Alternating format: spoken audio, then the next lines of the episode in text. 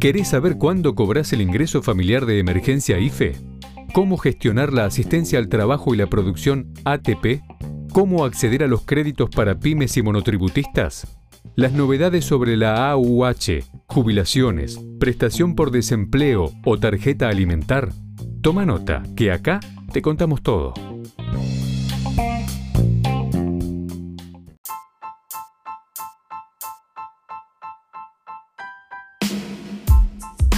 El ingreso familiar de emergencia fue la medida de mayor impacto y alcance que el gobierno nacional implementó en su intento de amortiguar los efectos de la pandemia en la población.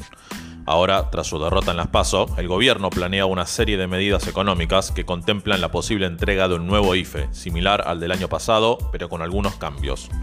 Con un monto de 10 mil pesos, los primeros tres IFE estuvieron destinados básicamente al segmento de trabajadores informales y evitaron un aumento de entre 5 y 6 puntos de pobreza y de entre 4 y 7 puntos de indigencia, sin por eso prevenir que el índice de pobreza total subiera del 35 al 42%. El primer IFE fue lanzado por Lancés, en ese momento dirigida por Alejandro Banoli, el 23 de marzo de 2020, apenas tres días después de establecido el inicio de la cuarentena llegó a un público total de 8.9 millones de personas, aunque en verdad su alcance fue mayor, ya que, como su nombre lo indica, se otorgó solo uno por familia. El IFE 1 se pagó entre abril y mayo del año pasado, aunque primero lo recibieron automáticamente los 2.4 millones de titulares de la UH, el resto de los potenciales beneficiarios debió anotarse especialmente. Esto generó incertidumbre entre quienes no sabían si lo recibirían o no, además de quejas de gran parte de los excluidos y grandes demoras en el calendario de pagos, que se extendió incluso hasta fines de junio en algunos lugares. Estos problemas derivaron en la salida de Banoli de ANSES, quien además se oponía a implementar una nueva tanda del beneficio. Fue reemplazado a inicios de mayo de 2020 por Fernanda Raberta. El IFE 2 se implementó entre junio y julio del año pasado, con un calendario de pagos acelerado gracias a la bancarización de 1.9 millones de beneficiarios que estaban fuera del sistema. Luego, el IFE 3 se otorgó entre agosto y septiembre de 2020, con lo que las familias que lo recibieron totalizaron un ingreso de 30 mil pesos con los tres IFE. Aunque el gobierno en un comienzo dejó trascender que lanzaría un IFE 4, comenzó a demorar su aplicación y finalmente optó por no entregarlo. En esto pesó la necesidad de equilibrar las cuentas frente al elevado gasto social y el hecho de que por esos meses la primera ola de la pandemia comenzó a dejar atrás su pico.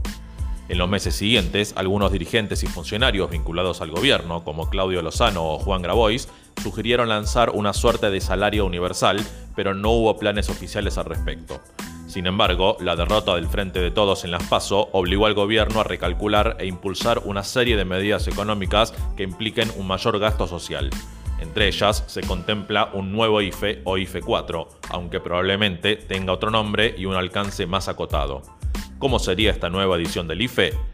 Según la especialista previsional Tamara Besares, sería un IFE focalizado en trabajadores informales, desocupados y monotributistas sociales.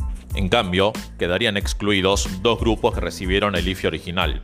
Primero, los y las titulares de la UH, quienes sin embargo percibirán el aumento de diciembre por la ley de movilidad jubilatoria. Y segundo, las empleadas domésticas. El nuevo IFE tendría un monto de 12 mil pesos, 2 mil pesos por encima de los del año pasado. En total llegaría a entre 2 y 3 millones de personas, contra las 8.9 millones de personas de los tres primeros.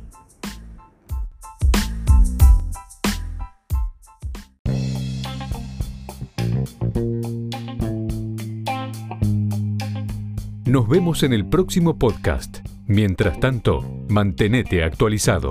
Lee baenegocios.com. La información económica, financiera y política contada por especialistas.